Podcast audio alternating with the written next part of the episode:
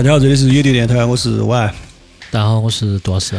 呃，今天听到这个音乐就可以感觉到这一期不一般，因为增长，因为因为这一期是我们一个非常感兴趣的话题，就是我们一直想找机会聊，但是由于这个话题实在是太火了，嗯，所以我们总是想等它不那么火的时候再来聊。一直在火的嘛，问题是现在这两年好点了嘛？要要要好一点，要好一点。这两年是我觉得是受众多了，就很多人觉得这个这个这几个字就很酷。对对对对，这个也是，呃，一一一方面说明传的比较广了嘛，然后二一个也从另一个侧面说明大家对这个不是很了解，就是赛博朋克。嗯啊，赛博朋克。对，你先说下这几个字咋写不？赛博朋克 不得哦，我们听众应该 还是晓得这几个字是怎么写的哟，至少。赛就是赛车的赛，博就是博士的博，朋克就是这个朋克。对对对，就是那个朋克。那你再拼下这个单词呢？呃，cyberpunk 不是不是不是，cybernetic punk，它是 cyberpunk，是两个是拼到一起的，然后那个 cyber 就是 cybernetic，然后后面就是 punk。嗯，cybernetic 是控制论的意思。哦。然后控制论这儿呃，给大家简单介绍一下哈。虽然我们也不是很专业，但是我们查了很多资料。控制论是上个世纪四十年代就出现了一门学科。它主要是研究生命、机器和组织的内部和彼此之间的控制和通信的一门跨学科研究。嗯。然后从上个世纪开始，有很多那个新兴学科和新概念都跟它有很深的联系，比如说机器人、什么心理学，甚至经济、政治、生物、武器研发、电脑、AI 等等，都跟那个控制论有关系。然后它和系统论和信息论并称为三论。哦。就这样子，然后朋克呢，就是由杜老师给大家介绍。朋克的东西，有字了，有字了。朋克的东西你应该很懂噻。纯朋克，著名乐队。朋克大家一定，我相信大家应该多多少少都有点了解哈。然后，对它本质上是来源于上个世纪七十年代的一场反文化运动，只不过这个最早是从音乐圈起来的，起源于音乐界，然后后面逐渐就演化成一种就是。整合音乐、什么服装啊，还有个人的主张的一种亚文化风格。然后这个呢，它的内核很简单，就是叛逆，嗯就是反抗，嗯就是反对、敌视主流这些。嗯就是我觉得，其实就是我们说的非主流。我给你举一个例子，你就晓得啥子是朋克了。啊，花儿乐队。他们最早是走这个风格的，最早这个风格其实就是你看每次大张伟整的啥子红的、绿的头发那些，他们就是刻意就要跟主主流不一样，哎，其实就是非主流，我觉得哈。二手玫瑰，对，就是非主流，就是小众的、非主流的、反叛的那些东西。然后这两个词加到一起，你就会发现，呃，是两个完全背道而驰、南辕北辙的两个词，一个控制论，嗯，一个反叛，嗯，对，所以这儿就点点了题了。其实赛博朋克。它的内核并不是我们现在看到的什么霓虹灯管啊，或者啥子。红蓝，就是现在因为我们这两年嘛，出现很多这赛博朋克的什么装修风格，嗯，然后那个滤镜，对，然后滤镜，然后平面设计啊那些东西，它主要是视觉上的，但其实赛博朋克主要讲的是控制与反叛，或者说这是赛博朋克的起点，嗯。为啥子说起点？因为它也一直在发展嘛，嗯就是它也发展了很久了。起源是比较早的，就是可以回溯到上个世纪六七十年代。因为这个东西最早是小说和电影上来的。通常的话，那个小说和电影都写的是一个未来的事情，近未来，不是特别远啊，不是那种啥子三千年以后啊，几可能就是一两百年以后，甚至于上个上个世纪的那些科幻片很多都是现在，就是在。上个世纪的科幻作家心里面，现在二零二二年已经是赛博朋克那个样子了。对对，就是近未来。然后它的核心，呃，控制与反叛，为啥子要控制？为啥子要控制？为啥子要反叛？是因为，呃，未来世界在赛博朋克的世界观里，未来世界并不是一个很好的未来。用我自己概括的哈，我自己概括就是科技失控。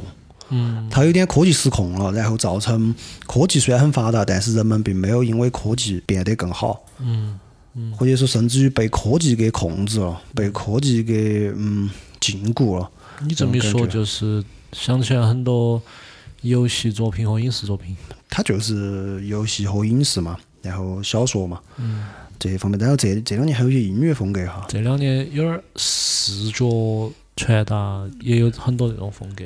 对，包括音乐，这两年它是有点流行，它其实不能说叫流行沙朋克，应该是这两年有点未来复古主义，就是之前的哦复古未来主义，复古未来主义说错了，复古未来主义就是有一点儿把之前的呃八九十年代的一些嗯对未来的猜想或者是对未来的描述的东西搬到现在来，就包括我们这这两年都比较喜欢听那个呃《合成器浪潮》。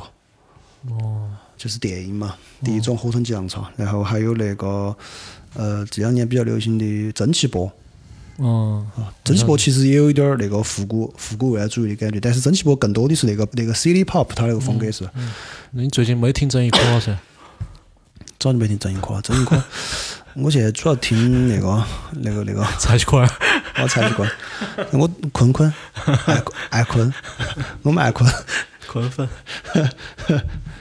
OK，我们呃还是先讲一下它起源嘛，对吧？因为每次讲这些东西的时候都要讲起源。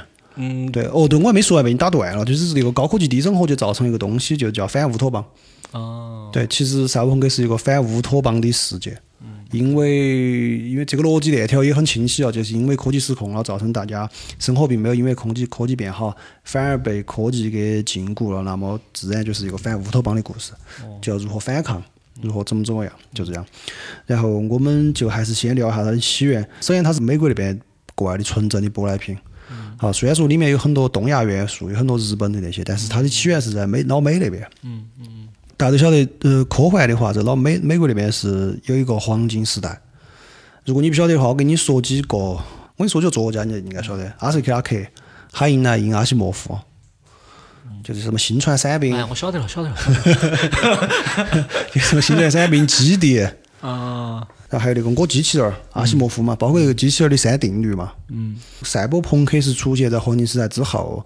我们刚刚说那几个黄金时代的科幻，有一个问题就是，黄金时代的科幻总是描述某一类问题，好像总是什么太空探索啊，人类帝国殖民外星啊，然后就是一个英雄出来如何如何带领他，其实有一点儿点子文学的感觉。啥子叫点就是子文学？为了科幻而科幻，就是可能他想了一个创意，嗯。然后编了个故事，嗯，然后就是风格比较统一，对风格比较统一，然后又相对结构简单。对命题命题都比较单一吧，应该这么嗯。说，然后总是要对抗一个什么什么，然后。它的时代背景或者是那些背景都是放在外太空，人类殖民了，什么太空和银河系，什么帝国这样那样那种感觉。有。时候想象力也稍显匮乏。然后还有，我觉得是跟那个时代，就是跟那哦，个我晓得美苏战争是不是你想说？是之之前还在前面，包括二战的时候，那个海因莱因、阿什克拉克、阿西莫夫他们那个时候都是好像都是参了军的吗？还是咋回事？其中有一两个参了军，然后各有各的职务。还有就是那个年代的科幻作家，他我觉得更偏科学背景一点儿，作家这个是这个更少一点儿。这三个都是有科学背景的，嗯，就是所以感觉是科学家为了讲这个科学知识或者啥子，然后写的小说。嗯他有个问题就是文学性不强。嗯感觉，所以说这就直接导致了黄金时代之后就出现了另一个时期，叫新浪潮时期。嗯这个新浪潮时期是从英国那边开始的，起初就是说有一波英国的作家，就是觉得这个黄金时代的科幻写来写去就那些东西，而且最主要是我刚刚说的，他们觉得首先没有文学性，嗯就变成了为了科幻而科幻。嗯，然后用我们今天的感觉就是，好像一讲战争片就是大决战。就是伪光正。就是那种就是打仗，就是打打打打打。我们看战争片，也许我不想看大大决战，或者说我看腻了大决战类似的，我想看点儿什么全金属外壳，狙击手。对吧？或者是我想看点儿那个嗯什么猎鹿人，嗯想看点儿这种东西，最长漫长的一天啊那些，可能有反思啊，或者是更去就是聚焦于战争的某一个某另外一面的东西，甚至于战争对心灵的创伤啊这些比较人文一点儿的。然后这一波英国的作家就开始写一些比较喜欢的东西，把自己的视角也就开始转上了包括心理学、宗教。就这些方面的科学，因为原来一提到一提到科幻，就是好像就是航天啊，就是外这些太空外太空啊、战争啊那些。但是在新浪潮时期，就出现了一个人，就叫菲利普·克迪克。后期的时候写了一些其他的作品，但是我觉得菲利普·迪克他的作品其实更偏向于新浪潮一点儿。嗯，OK。然后这个人呢，就在一九六八年的时候，他写了一本书叫《仿生人会梦见电子羊》嘛，你说慢点儿仿生人会梦见电子羊吗。啊，很出名啊。非常出名。如果你稍微对赛博朋克有一点了解的话，就会看过这个名字，因为这名字本身也很特别噻。嗯。然后这部小说是就是首次在科幻文学题材里面探讨了仿生人的自我意识和生命的意义，以及就是啥子人类该用什么样的视角和态度看待仿生人的生命。哦，就他都已经能够产生意识了，和他还是不是人？他还是不是机器人或者仿生人？就那种。你回想我刚刚讲，我们刚刚讲的这个就跟黄金时代科幻就完全不一样了。但我觉得黄金时代它定了一些规则吧，比如说机器人三原则，它肯定你这个仿生人也要依照这些噻。对我感觉哈，对他们就没有探讨就是啥子生命啊，或者是嗯合而为人啊那那那种东西，他们可能更多的还是比较宏大的叙事，什么是是殖民外太空、银河帝国啊，类类似于那种。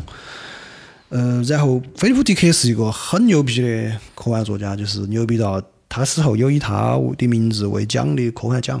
哦，而且这个人还写一生写了很多作品，包括呃另外一部就是前两年改成剧了，你你肯定看过，嗯，你觉得没看过你也听过《高堡奇人》。哦，晓得了。高堡奇人他写出来之后，也是一个有点儿开天辟地的东西，就是他发明了一个一个门类，叫错位的时空。科幻界有个专门的词描绘它那种类似，但是假想历史。嗯，我觉得这个错位时空这几个字还多精确的，因为你稍不注意你就想到平行时空，其实你想到这个错位，你一下就晓得哦我，以为你要说，是因为那首歌。哪首歌？我吹过你吹过的晚风，少看那点抖音，首歌叫《错位时空》。少少看点抖音，少看点抖音。我们还是可以 一下子菲利普·迪克讲到抖音上了。可以。OK，然后大概高奇人就是讲的他假设二战的时候轴心国赢了，嗯嗯然后之后的世界咋回事？那个也很有趣，大家可以看一下。前两年有个剧《高堡奇人》，反正总之这个是个很牛逼的大科幻作者。嗯他这个写出来之后，在一九八二年的时候，呃，雷德利·斯科特哦，雷神。哦来了，他就把这本小说改编成了《银翼杀手》。哦《银翼杀手》就是 这个地方可以起立鼓掌了那种感觉。对，《银翼杀手》是在赛博朋克历史上非常非常非常非常非常非常非常重要的 一部电影。但是这个地方，其实《银翼杀手》也没有，也并没有就是现在大家认为的，它开创了赛博朋克的历史的历史的定位没那么高。是为啥子哈？这儿分两头说。第一，首先是主观上，菲利普·迪克他写这个的时候，他并没有想要往赛博朋克方面写，就是这个小说的原作就仿生人仿生人会梦见电子一样嘛。现在感觉，我感觉我说这种特别长的，就是老想吃字。然后他其实也并没有往赛博朋克去，他就只是单纯的独立的想了一个就是关于仿生人的题材那个东西。当然他也不晓得赛博朋克啊，他可能就是刚已经就是往赛博朋克这块积木上拼了一块上去。嗯然后雷德利·斯科特拍完这个之后，就从那个视觉上、整体的氛围上吧，就给他放了更多的拼图。但其实这两个人也还没有拼全，因为现在把那个《银翼杀手》捧得有点太高了，啊，捧得有点太高了，就感觉是《银翼杀手》造就了赛博朋克，其实不是。因为马上我们要说后面一个人，我想要说就是下面要说的是我自己的观点哈。我看完《银翼杀手》之后，因为我看那个比较早了，我个人是一个赛博朋克的忠实粉丝。呃，小的时候开始我就觉得，呃，那个时候我还不晓得啥子叫赛博朋克。嗯但是现在这两年再火起来之后，我又重新来审视它，我觉得其实雷德利·斯科特当时他只是想要拍一个披着科幻皮的高概念的侦探故事，嗯或者叫黑色电影、新黑色电影。嗯所以说他也没有想要就是整成了怎么怎么样发展成一个大类，或者是我开创了个啥子。嗯我认为就是一个皮着科幻皮的侦探电影，就是跟四五十年代好莱坞拍那些黑色电影、侦探电影。不是今天我们吃饭的时候，你还是说那个蝙蝠侠嘛？嗯其实如果大家不太了解啥子是黑色电影的话，这儿新蝙蝠侠上了噻。嗯，就是那个目光那个男主角演那个蝙蝠侠这一版，其实这一次蝙蝠侠的这个氛围和风格就有点偏向于黑色电影。嗯，我一直觉得蝙蝠侠就很黑色电影。就我小时候看的时候，我就总觉得这种片子，你又觉得它很好看，虽然你有点看不懂，但你又觉得它跟其他的片子好像都不一样，因为它总在晚上。对，对，总在晚上这个就是黑色电影的其中一个、呃、元素一个元素。黑色电影我们也简单介绍一下，因为聊到了嘛，反正我们就说到哪儿是哪哦儿。说哪儿是哪儿。它是那个四五十年代的时候，好莱坞侦探电影的一种风格。嗯通常就是黑色电影都是什么侦探啊、帮派啊，嗯就是这种犯罪跟犯罪有关的。嗯通常这种电影呢，都将背景放在就是舞弊丛生的底层社会，嗯然后主角呢就是个边缘人物，嗯比如说落魄的，一定是落魄的私家侦探，嗯然后啥子因为犯了错被开除了的警察，嗯，或者是啥子这类的这种，或者是两个那种落魄的播客播主。对他们开始接一些神秘事件调查员，对吧？哎，你不要说，可以。女主角呢，通常都是一个那种蛇蝎美人，就是美丽又危险。嗯。呃，一般都发生在城市里，就你刚刚说的晚上。嗯。然后光光源都是那种低照度的光源，然后充满了阴影，就是一个私家侦探穿一个那种侦探那种衣服，然后戴个那种帽帽子、风衣，然后点了一根烟，然后墙上有他的影子，就那种感觉。绝对不是那种哒哒哒哒哒哒哒哒。你不要说，我刚刚也想起了，当当当当当当当当当当当当，那个神探嘎吉头是吧？但是那个造型就是他那个造型，是是是就是那个就是那个侦探那种侦侦探那个风衣戴个那个帽子，然后通常都是啥子嗯杀人啊或者台词的时候是这种百叶窗透过来的那种影子，嗯。就那种感觉嘛，然后电风扇转慢慢的转动，影子在动那种，然后总是在下雨，然后总是什么烟雾弥漫啊，这些。总是在巷子里面。哦，然后男主角还喜欢来点儿独白，就是男主角那种话外音那种独白，嗯嗯就出租车司机也是那个那种感觉。嗯。总体上那种手势，这种手法就给人一种虚无、悲观、颓废。但是你的是不是意思是，呃，雷司令是这种风格的开山鼻祖？不是，他不是，是他想用，他想拍一部这种电影，但是他套了一个科幻的皮。嗯嗯，就科幻题材的，一般没有这种风格的。对，就是高概念的嘛，就是高概念的那个这么一个侦探侦探故事。然后呢，也因为这个《银翼杀手》在上映之后反响并不好，嗯在当年哈，投资是票房也并不高，《银翼杀手》是投了二百两千八百万美元，嗯票房只有三千三。嗯但是如果你稍微理解那个电影的它那个分账啊或者啥子，你晓得这个属于亏惨了。是是，看起来好像还他们还多了五百万，但其实是亏了。嗯而且不只是观众，就是从影评人到作者本人，其实都对这个片的评价一般。我说作者是那个迪克，迪克其实是在上映之前就已经死了。但是之前他跟雷利斯科特是沟通过这些东西的，他是认为雷利斯科特在片子里面把很多他没有他要表达的东西都没有表达出来，嗯甚至于就是在一些比较先锋的小圈子里面也被骂。就比如说一九八二年的时候，法国有一本儿很知名的呃漫画杂志，是科幻和奇幻漫画杂志，叫《咆哮金属》，嗯非常知名。就是在他们那个那种杂志的门类里面，也属于呃开宗立派那种人。那几个人也是大神，但这个我们就不展开说了，因为那也是另外一个领域里面的了。咆哮 金属在一九八二年第七十九期里面就用了七个版面狂喷雷德利·斯科特，嗯然后甚至于是这样说的，就是说这这儿是菲利普·迪克的二次死亡，他又把他又把那个雷利斯科特棺材板有点盖不住了。又把他弄出来杀一次。这里我给大家读一下，大家晓得喷成啥子样子了哈。下面我读的就是那个当时原话。我们需要一点辛辣的墨水来擦擦雷德利·斯科特的眼睛，再给他喝点漂白剂，接着把这个蠢货带进某个电视工作室，然后这家伙才能平静地为廉价丝袜和香水生产广告，因为在华而不实、画蛇添足以及浓雾里摆弄那些霓虹灯泡的能力上，斯科特你最牛逼，就是喷惨了。七个版面狂喷他，就包括他们觉得雷利斯科特是半骗半蒙的把这个剧本和改编给弄到的，好像有个意思哈，这是一个小的那个意思，我不确定是真的假的。就说雷格利斯科特当时要拍这个之前，他为了想要拍成自己这个样子，他其实之前就晓得他最终的这个版本的剧本交出来肯定会被骂。嗯因为完全不是菲利普·迪克要的样子。因为他我就说了，他其实是想拍一个侦探片，就是科幻版的侦探片。然后他想了啥办法呢？他找在好莱坞找了十二个还是七个编剧，写了很多版，七版还是十二版我忘了，反正总之写了很多版，先很差的版本交给他。然后慢慢让他骂，然后改，然后最后才把自己那版交上去，相当于就是菲利普·迪克场里面选了一个相对好一点儿的，矮子里面选了个高子。对，就是他用了这种策略的，所以才说就是那个咆哮金属当时因为采访了那个菲利普迪克嘛，所以就说雷德利斯科特其实是把菲利普迪克骗了，相当于那种感觉。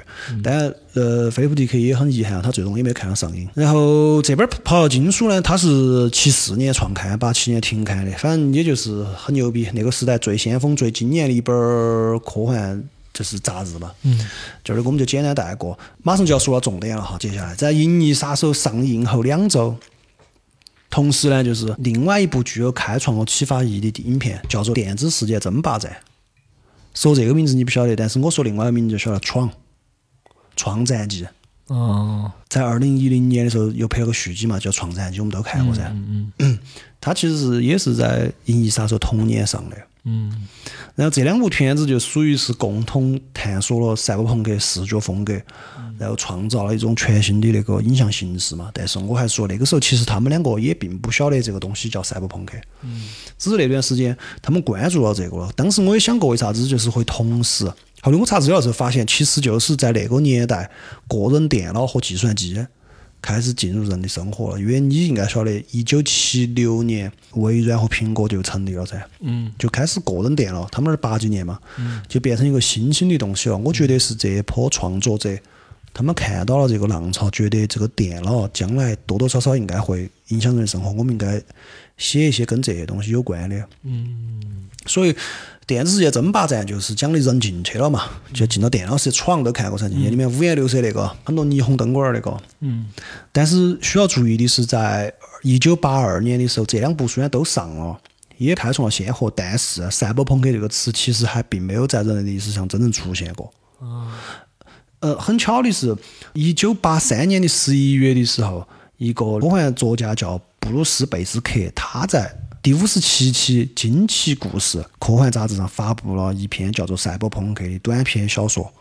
啊那一篇其实才是人类历史上第一次出现“赛博朋克”这个词。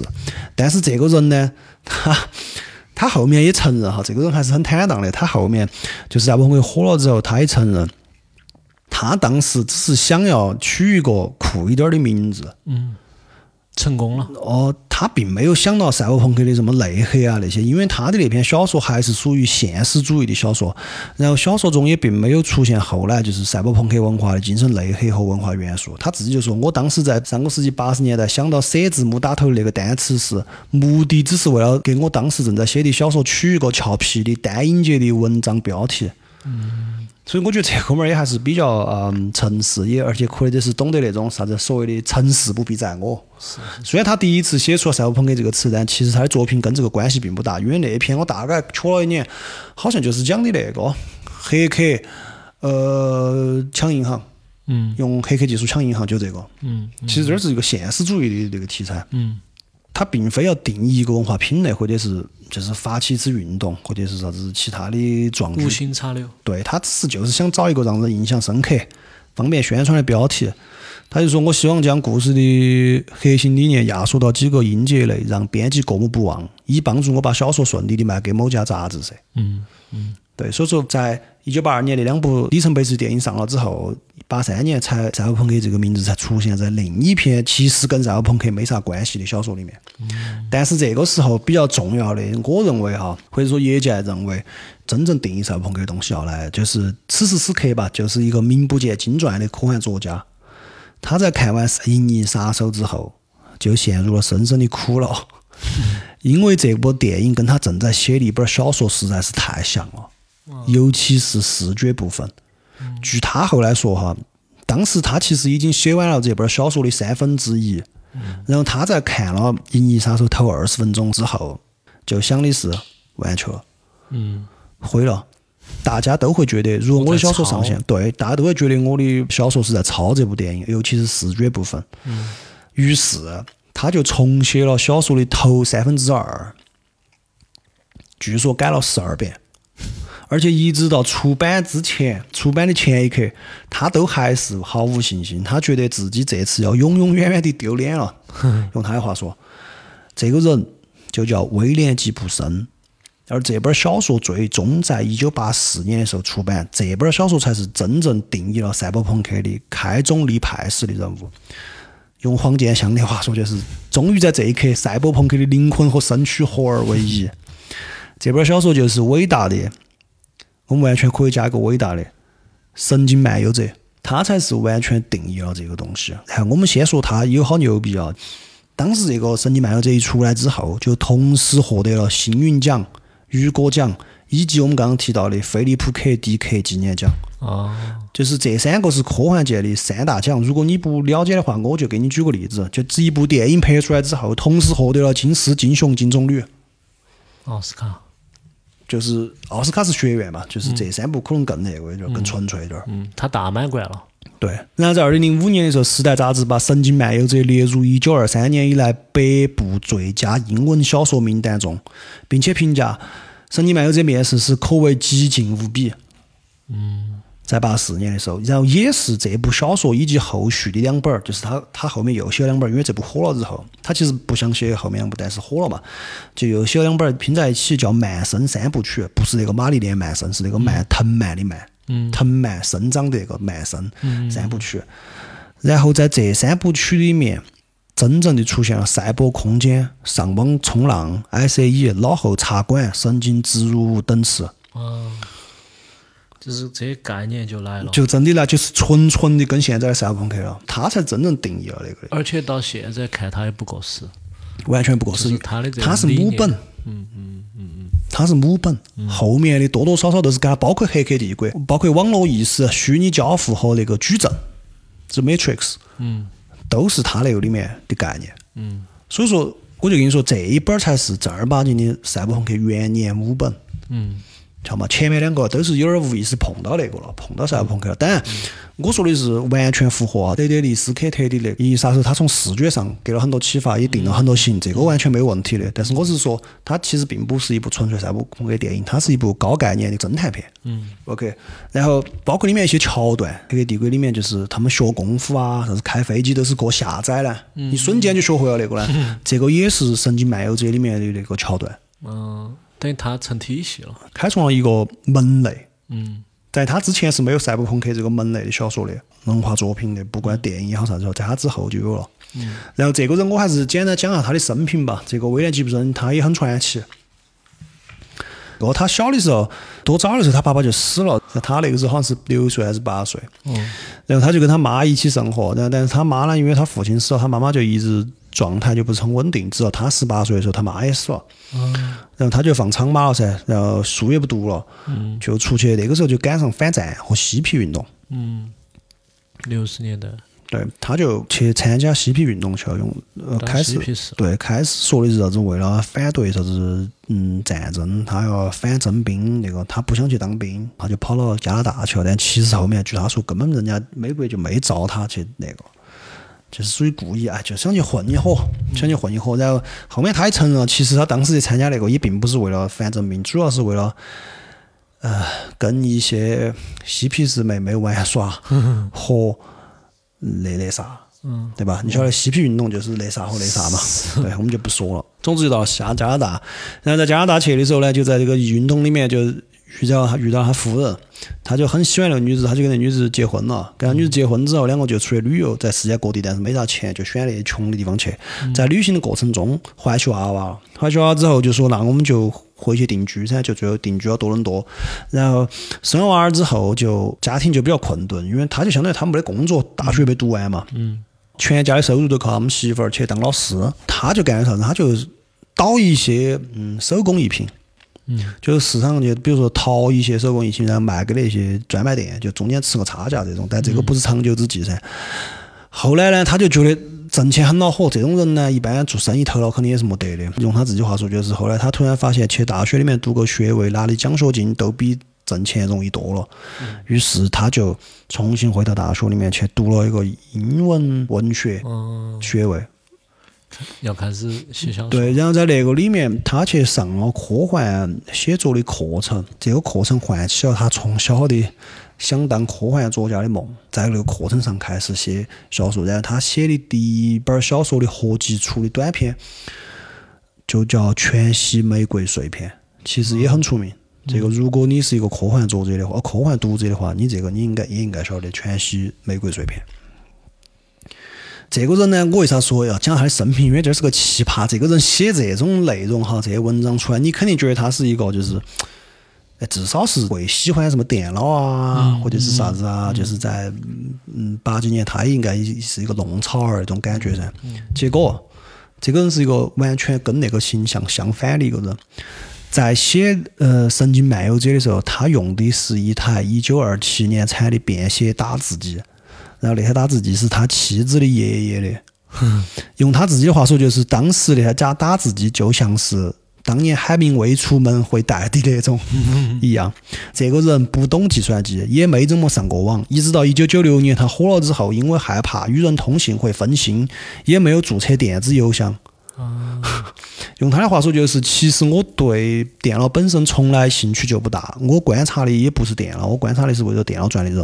啊，所以是个奇葩，就是完全跟他写的内容南辕北辙的两个人，就人设不一样。人设完全不一样，太不一样了。嗯就像我的理解，就是一个仙风道骨的，你以为他是个道士，结果他是个杀猪的。不，结果他是个搞摇滚的，或者他是一个搞电子音乐的，就那种感觉。你以为他是个搞摇滚的，其实他是个卖手机的。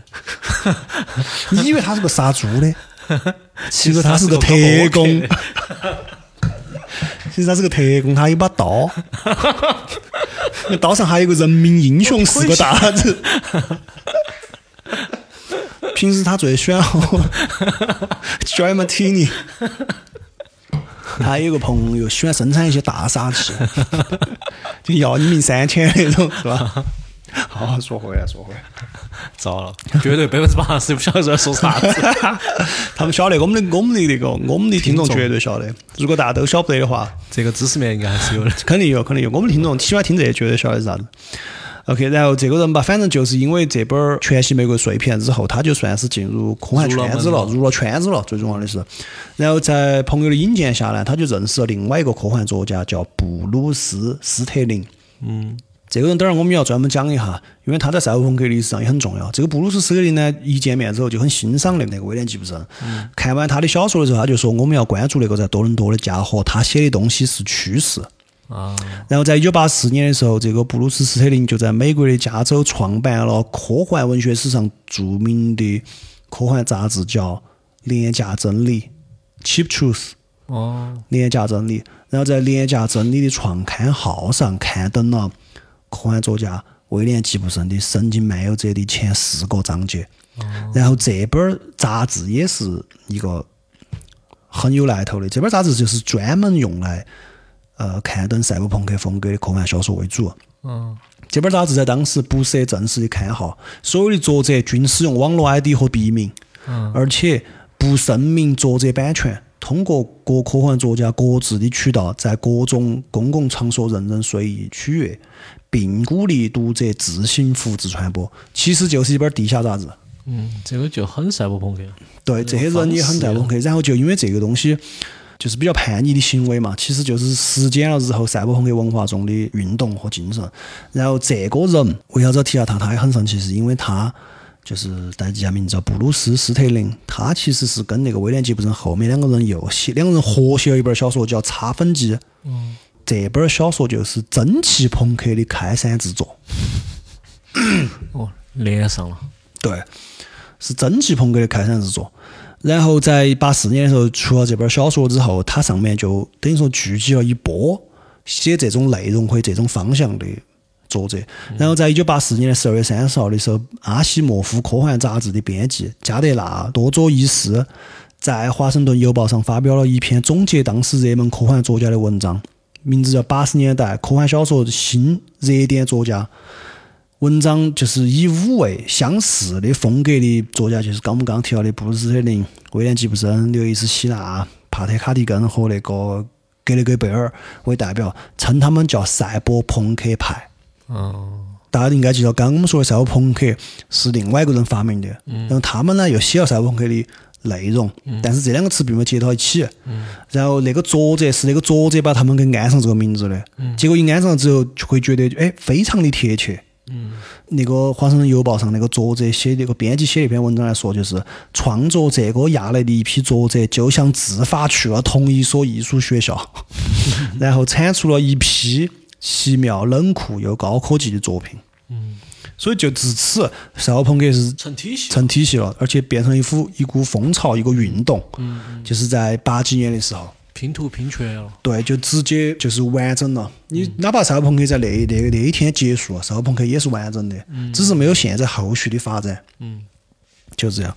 然后我们这儿又要把目光就放回东方，嗯，因为刚刚讲的是西方嘛，我们要看下东方，就是日本这边，因为日本也必须要提赛博朋克，因为我们现在看到的赛博朋克是经过发展以后的赛博朋克，是经过中东西混合之后的赛博朋克。二点零了。对，就是我们现在的。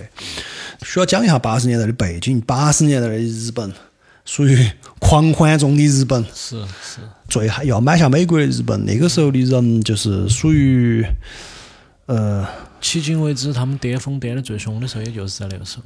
对，而且那个时候他的跨国公司都很吓人，什么索尼、松下、丰田、对这些公司，哇，赛博朋克来抓我们了。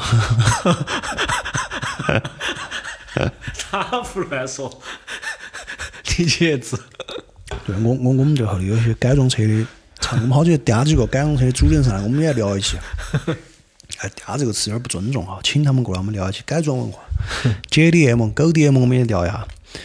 总之嘛，在八十年代，就是日本是一个经济、科技和跨越公司崛起的时代，然后他们就提供了一种非常矛盾的文化动力。当时的欧美文化界其实是对日本是有点恐惧的。嗯嗯，就是觉得他们按这个势头发过发展下去的话，日本就会支配全球，至少是在经济方面。军事方面他们无法嘛，他是被阉割了的，但是在经济方面是完全没有问题的。这也是为啥子，就是我们看到刚刚那些人写那些赛博朋克里面对近未来的猜想里面，里面总是有日本的元素，包括中中文的元素。嗯，好，就是总体来说应该是说东方的元素。嗯，因为他们认为。按当时的势头发展下去，到了他们在作品中设想那个年代，这个世界已经被日本或者东方统治了。我们会看到在那个《银翼杀手》里面嘛，都有索尼的那个巨大的霓虹灯，索尼的标志嘛，啥子艺伎啊这些形象，都是现在赛博朋克作品里面经典的形象。其实这个背后就是他们对日本的恐惧。因为日本当时跨国公司已经渗透到汽车、家电、啥子电子啊各个方面，无处不在的。他们当时给这些日本的产品取了个名字叫“日本税”。哪个税啊？税务的税。他们觉得他们其实就就像税务一样，你是无法摆脱日本的东西的。嗯。其实就有点像今天的中国制造。嗯。啊，只是当时更强势。嗯。因为现在中国制造其实，在尖端产品上还是有点差距嘛，但那个时候日本是。完全就是闭环了，对，完全闭环了，就是让他们，他们很恐惧，对大公司的恐惧，包括一九八一年的嘛，一九八一年的时候，比如说，嗯，十月份日本就宣告启动研制第五代计算机了。你想八一年中国啥样子？嗯，对吧？然后总投资一千亿元，并称为这个计算机将是人类历计算机历史上的伟大变革。然后这件事情在当时美国的媒体中引起了轩然大波，美国的媒体称为。这是科技界的珍珠港事件，嗯，被日本偷了家了，相当于，嗯，所以说就在日本国内吧，也激起了很多的波浪，加上日本人在什么机器人啊、仿生科技啊、半导体一系列产品成功里面，就是一个人类被高高科技支配、迷离的社会就似乎近在眼前了。这样的社会环境肯定会孕育文化作品出来，嗯，所以在八四年的时候，大友克洋就画出了。阿基拉，嗯，阿基拉也是一个相当相当里程碑的作品，就是到啥子程度呢？就是有一种说法，日本的动画，呃，分大有克洋之前和大有克洋之后，哦，就是讲的这本阿基拉。嗯，阿基拉，我们大概讲一下，它其实嗯不是一个呃我们刚刚讲到的那种像啊《神经漫游者》或者是《黑客帝国》式的那种赛博朋克，但阿基拉本身也是一个赛博朋克的故事，因为它我们说了嘛，赛博朋克其实不是说非要有网络或者是啥子，它主要是控制和反抗嘛。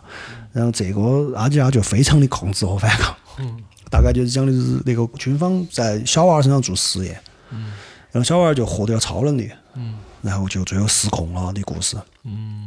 我很喜欢这个题目，但是我原来没看过这个之前，呃，我不晓得这个是母本。嗯。后面我知道看过，就是前几年，我觉得可能有十年了吧，有没有十年？反正前年有一部好莱坞的电影，嗯，比较小众的伪纪录片，嗯，叫《超能失控》，我没看过，没看过吗？没有。他讲的是三个高中生，就是某一次放学回家的时候，在在野外发现一个石头，发现一个发光的东西，然后被那个东西照射了之后，三个人就获得超能力，获得念力。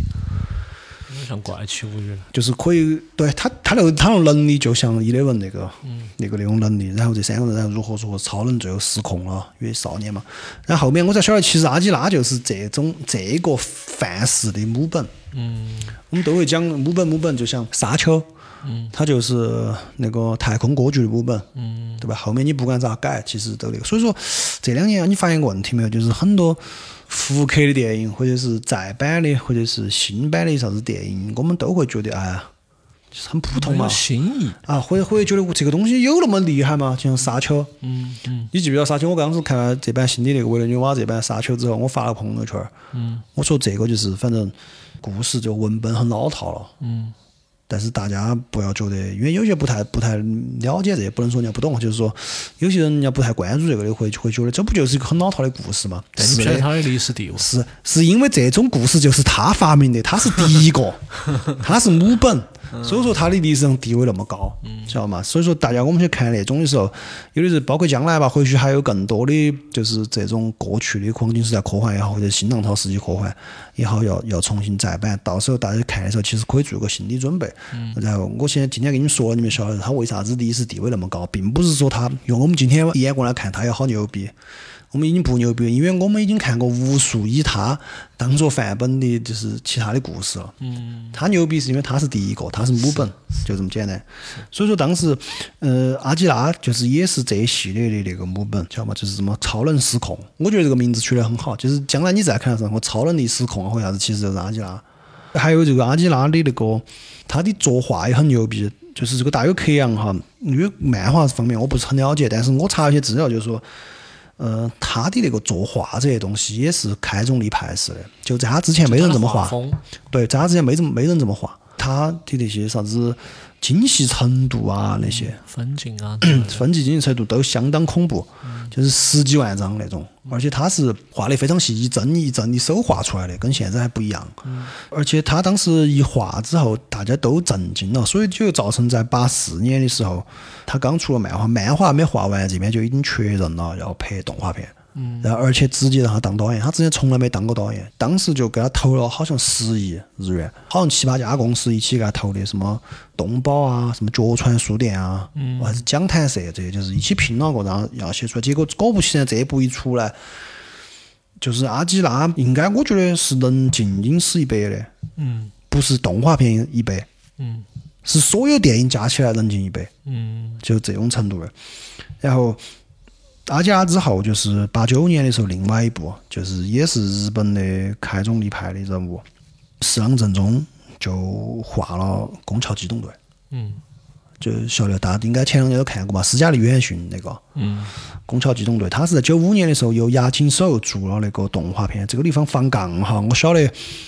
呃，如果你在听，然后你也关注这个话，我晓得你要说这个读科，因为因为因为网上有很多就是这种争论，就是说啊，这个应该读是科还是啊，工桥桥，对对。对，我晓得就是以后在很多分析这个让，他们他们如何如何，为啥子他要读科要读桥，总之总之我读桥是因为我就是从小就习惯了读桥，嗯，所以说我们就桥从小，就有，你从小就晓得多音字。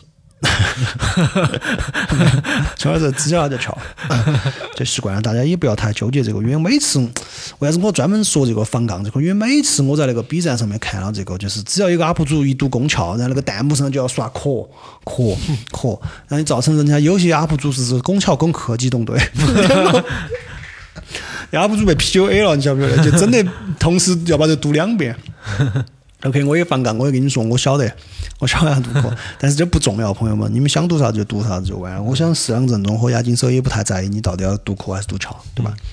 呃，公交机动队上了之后，在日本这边相当于开创了日本的这个赛博朋克的历史，而且公交机动队在整个就是中西两边加在一起哈，它的那个地位都非常非常重要，就是它完全符合那个赛博朋克的东西，它就是赛博朋克本克那种感觉。嗯。而且它就更加的，因为是日本嘛，就东方嘛，就加入了一些东方的对于生死、生命的思考。像宫桥，其实主要就三个问题：何为身体？嗯。何为灵魂？嗯。何为人？太深了。对，他就提出了这些问题，但是在这个阿基拉和宫桥，我们都不详细解读，因为解读就又要出一期，而且一个出一期，甚至于出个上下期都没问题，这个就很深，要去讲这个话。总之，日本的呢，就是由这两部带起来的，相当于。总的来说哈，我们我们来说一下，就是回过来讲一下，就是赛博朋克它的出发点，我们的起点，其实我认为是冷战的时候对人们心灵的压抑。嗯，然后期间你刚刚不是说两大阵营军备竞赛嘛？嗯，就是让人们对科技产生了恐惧。嗯，其实尤其是在日本这两部里面，我是很深刻的感受到了这个感觉。尤其是阿基拉嘛，东京被毁灭了。从阿基拉很神，阿基拉还预料到了二零二零年的时候日本会办东京，呃啊会办冬奥运会。那个截图了。就是有一个截图，就是他啥子？嗯，奥运会，而且他同时不止预料到了，他预料到办不成，因为在动画里面是还没办就被他爆自爆了，就往那儿炸了，就把东京又毁灭了一次。嗯，说回来，就是赛博朋克的起点是或者背景嘛，就是人们对技术的恐惧和对未来的悲观。就是冷战的时候，大家想一下哈，冷战的时候有个问题是发明了很多奇奇怪怪的武器。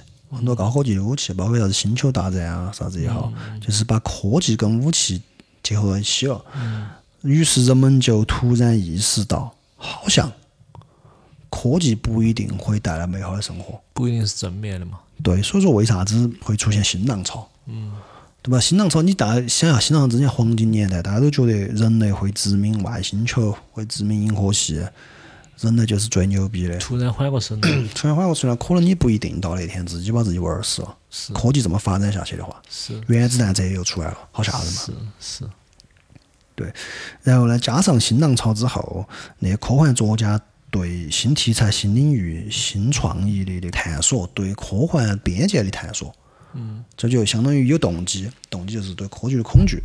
然后有动作，动作就是新浪潮时候大家对这个的探索，需要新的东西进来。七十到八十年代呢，个人电脑又兴起，相当于又有了物质基础。嗯。因为一个文化产品其实它是现实的映射。嗯。如果没有个人电脑，那么你只是对科技的恐惧和对新的题材的探索的话，你可以写其他的东西。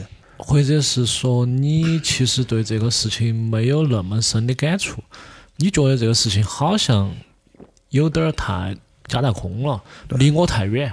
对，你说到电脑了，哦，可能就离我有点近了。然后另外一个呢，就是我们刚刚讲到赛博朋克，其中一大就是控制，控制论。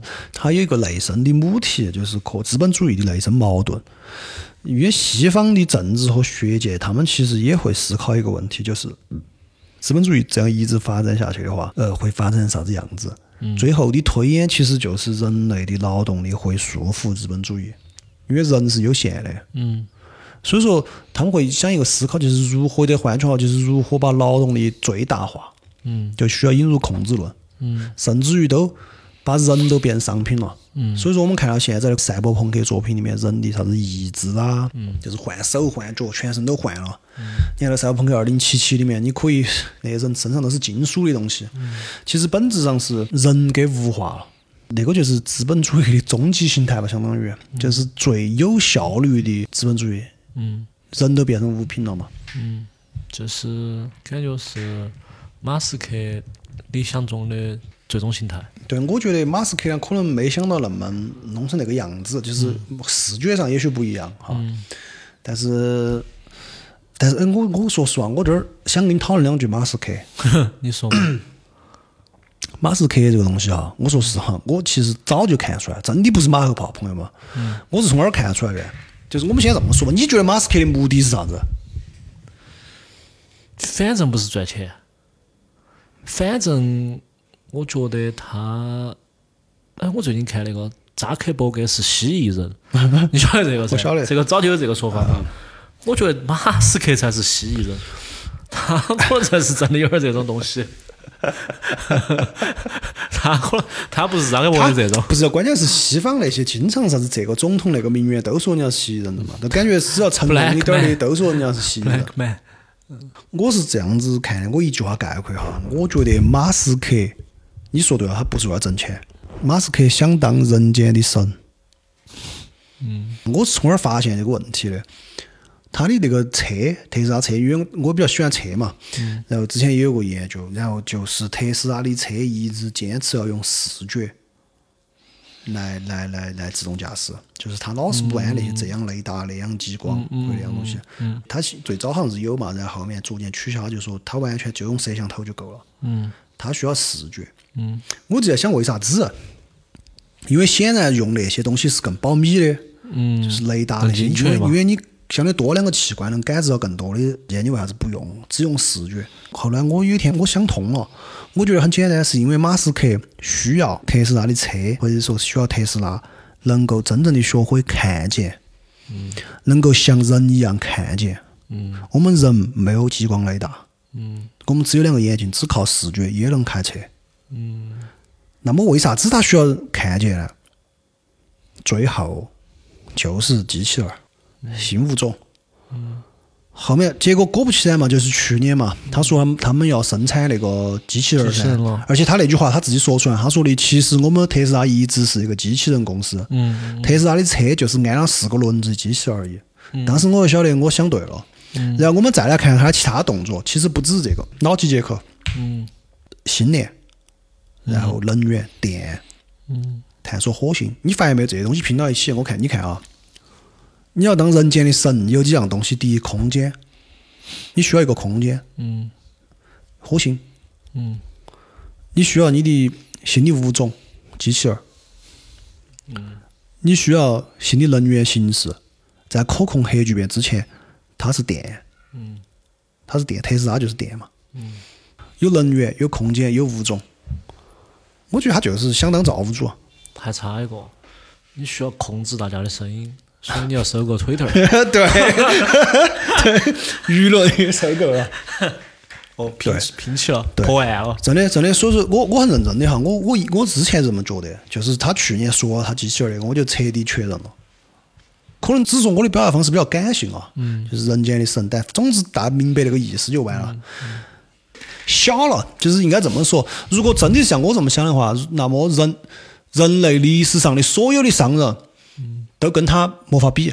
嗯嗯，格局小了。对吧？所以说，经常啥子，我看有些电视上评特斯拉这样那样，我都是说实话有点儿嗤之以鼻哈。我在想的是，你没有说到重点，你不懂他。我就要给马斯克说一声，成都有一个没，请我们的，请我们的听众，如果你认识马斯克的话，麻烦帮转转达，成都有一个没啥人听的。没啥人听的网络电台的一个主播，懂他。糟了糟了，这个广告，这个广告有点大。如果有机会安排我们见面，也可以，我会看他，跟他说：“哎，马哥，我就会那种指着他，给他碰下胸口，哎，我懂你，就是那个表情包，哎，指着他，谢谢人间的神，我懂，我懂。最好不要这一步，最好是他站在台上，突然看到你，他你来了你，这个电台需要好多钱。好，不开玩笑，不开玩笑。但真的，我真的这么认为的哈。我觉得他就是要当人间的神。嗯。OK，扯远了，我们说回来。然后那个呃，接着就说那个美学吧，赛博朋克的美学，因为大家看到就是在呃，大家认识赛博朋克是视觉，是视觉上嘛，看电影啊或者是啥子。然后我们来说一下它的范式，就是我们今天把这个拆开了。碾碎了给大家说，将来你看到这些东西的话，你心里面也有个数，就是赛博朋克确实是有母本或者是范式的，就像我们刚刚说的，通常它就是故事发生在城市里。大家有没有想过？你现在回忆一下，你发现赛博朋克几乎没有发生在野外的故事，植物啊或者啥子，因为呃环境已经崩坏了。嗯，就是按仿生人能梦见是电子羊嘛，里面都是写的是，如果一个人或者一个家庭能有一个自然的东西，就是不是人造出来的，自然分娩出来的东西，都是一种很贵族的行为。嗯，所以赛博朋克的范式一，故事总是发生在城市中，然后几乎都是与什么高科技计算机啊、网络啊或者生物工程啊这些有关。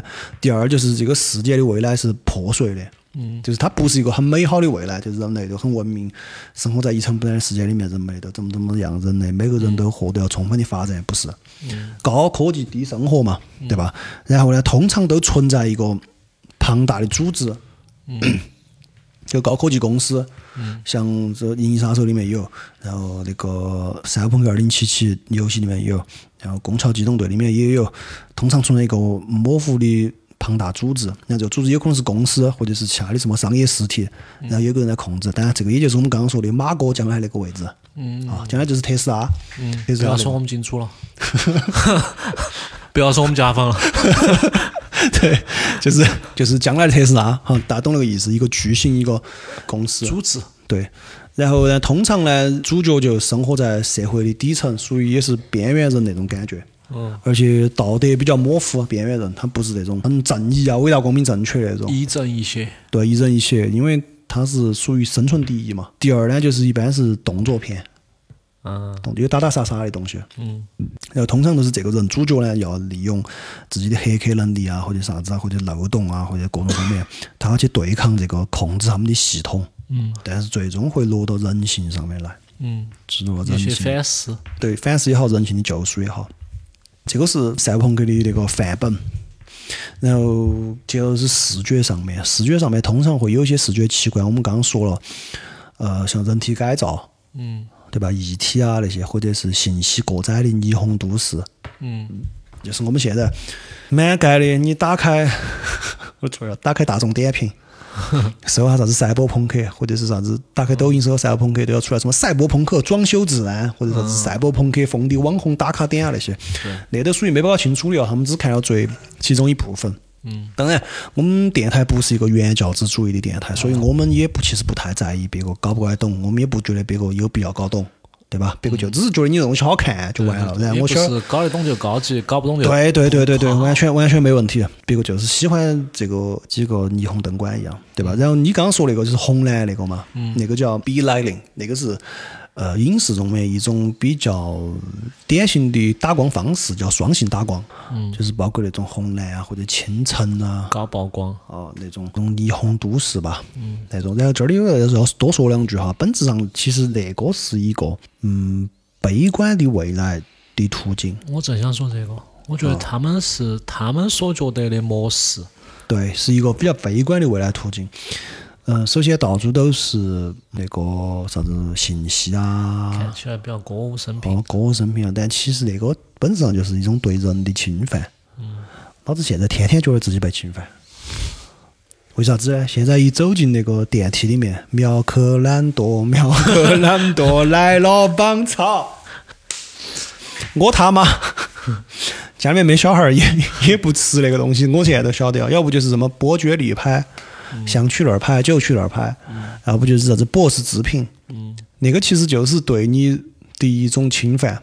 你走进电梯，你就会不停的提到被听到。他在他们没给你放广告，他们在监视你 在电梯里面搞啥子。不，我觉得他就是强行的给你植入了这个东西，这种是我自己取的强奸式的一些广告。然后那个赛博朋克世界里面那个信息过载的，其实就是这个。电梯广告的终极形态，就是造成了到处都是。大家可以去看那个《拱桥机动队》里面真人版的，其中有一节是草剃树子，是啊，袁袁训他过街的时候，街上那个霓虹的东西动来动去那种，那种三 D 的立体投影那种，那个其实就是对你一种侵犯。信息过载了，嗯，但环境也崩坏了，所以说那个其实是一个比较悲观的未来。然后扯到这儿就要扯两句九龙城寨。哦，九龙城寨其实它叫九龙寨城，就是我们刚说为啥子比较悲观的未来途径，可以啥子跟九龙城寨这个赛博朋克里面经常会出现的视觉元素，其实也有一定关系。九龙城寨就是那些作者想象中的未来的样子，就是人们很挤，嗯，然后活在那种立体的、嘈杂的、肮脏的，人像蚂蚁一样，我感觉就活到那个里面适。合主角就出生在那儿。对对，而且又社会边缘那个感觉嘛。然后九龙城寨是九龙城地区的原来的一个块地吧，呃，九四年的时候就拆除完毕了，它是清朝的时候就有了。那个地方就是占地零点零二六平方公里，但是里面实际生存了三万三千人，所以说每个平方公里的话，那个里面算下来是一百二十六万九千二百三十人，是全世界密度最高的地方。嗯，呃，可以说是反乌托邦典范。如果你要想象一个未来不好的未来的话，不好的近未来啊，远远一点未来可能人类都他妈消失了，就不好的近未来的话，可以看那个地方人们的居住条件或者啥子。那个地方如果大家呃没看过的话，你搜一下九龙寨、九龙寨城或者九龙城寨都能搜到，就那个样子。其实就是一团无限增值的、私搭乱建的违章建筑，巨型违章建筑，各种大一层叠一层，一层叠一层，然后挤在一起，就那种那个也我觉得如果你有点儿想象不到的话，可以感觉一下，有点儿像那个《雪国列车》的最后一节。雪国列车最后一节，雪雪国列车最后一节都到那个车车长房间里面了嘛？它就是它最底层的那一节，哦，反正就那就是吃蟑螂的那一节。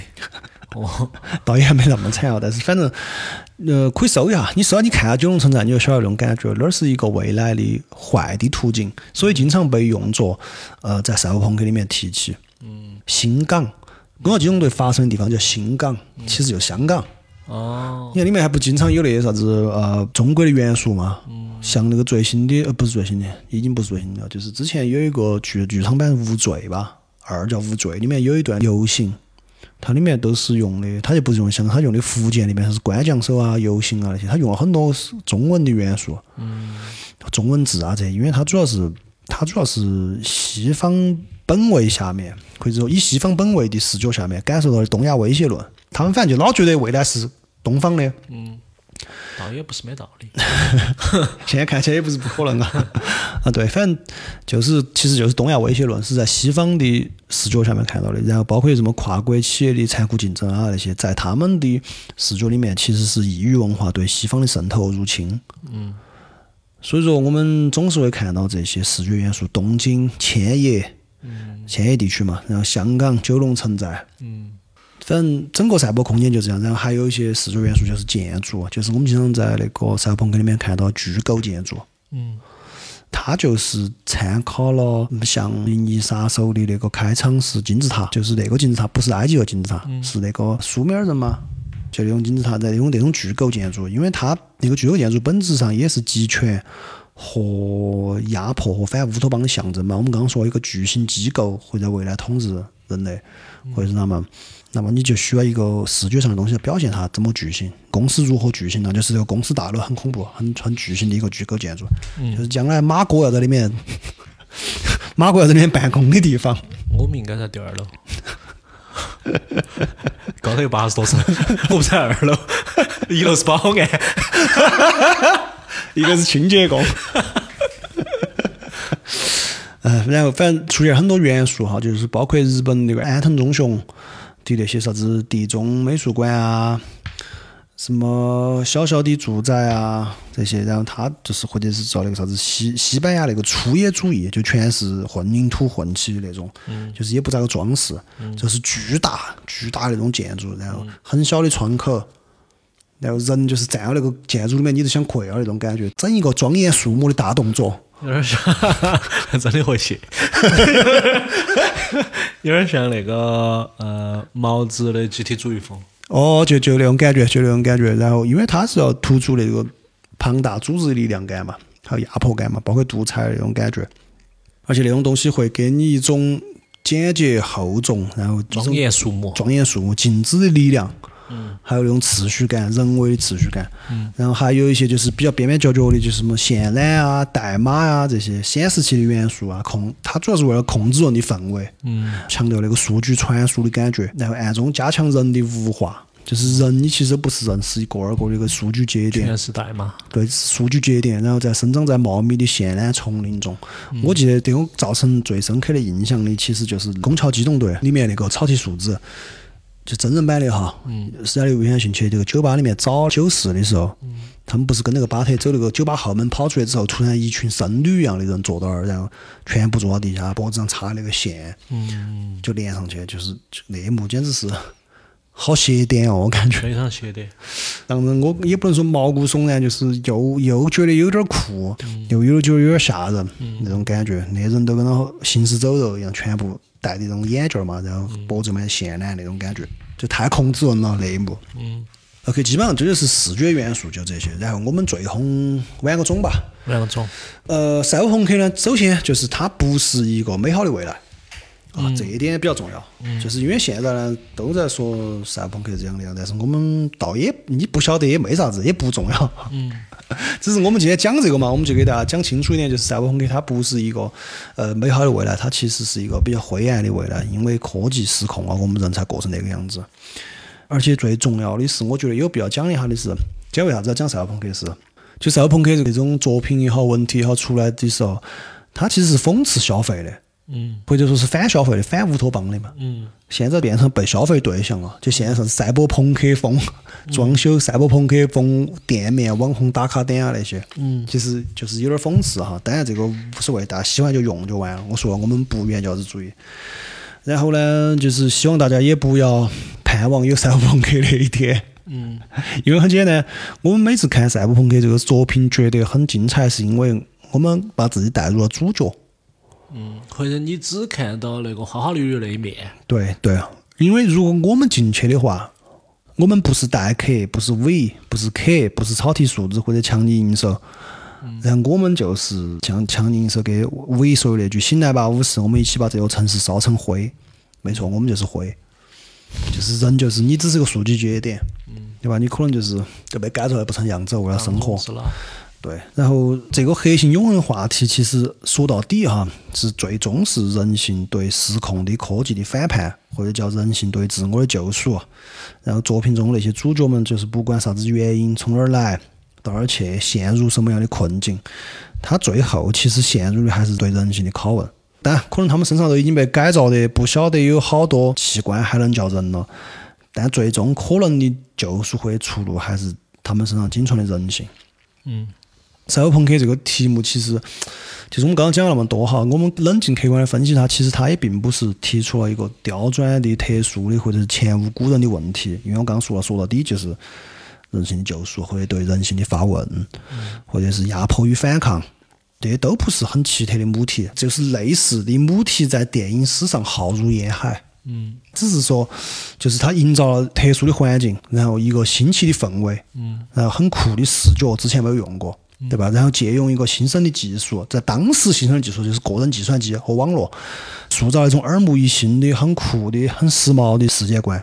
就这一点，其实尤其表现在视觉上或者说美学上。对于我们这种从小就，因为我小时候就喜欢研究这些、看这些，所以说对于我来说，其实赛博朋克不是这两年火起来的，这两年是回潮。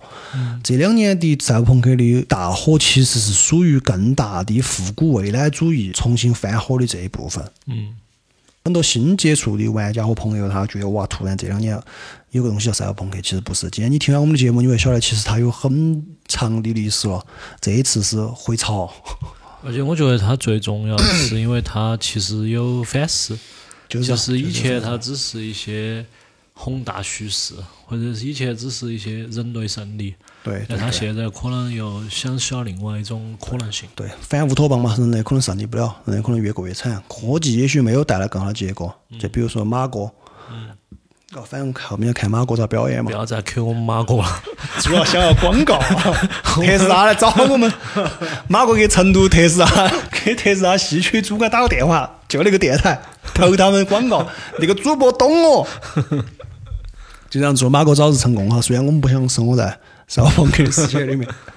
OK，就这样子嘛。今天我觉得都差不多，声音都讲碎了。我觉得我了解赛博朋克已经无私的讲给大家了。就是大家如果听完我们这个的话，就会基本上很了解赛博朋克了。哪怕是对你身边的人，你去吹壳子，你给他们吹，你都能吹得比一般的要深一点儿。那我们的目的也达到了，希望你喜欢。OK，最后就送给大家一首曲子吧，是我最近在听的一首电音。啊，其实我不晓得这个作者写这首曲子的时候跟赛博朋克有没有关系，但是每一次我自己听到它的时候，我都总觉得自己骑着一台像闯里面那种摩托车，驰骋在一望无际的赛博平原上。希望大家听到这首歌能跟我一样的感觉，在赛博平原上飞驰。OK，就是这样，今天就到这儿，这里是野地电台，我是 Y。我是马总侯 Sir 杜老师。OK，我们下期再见，拜。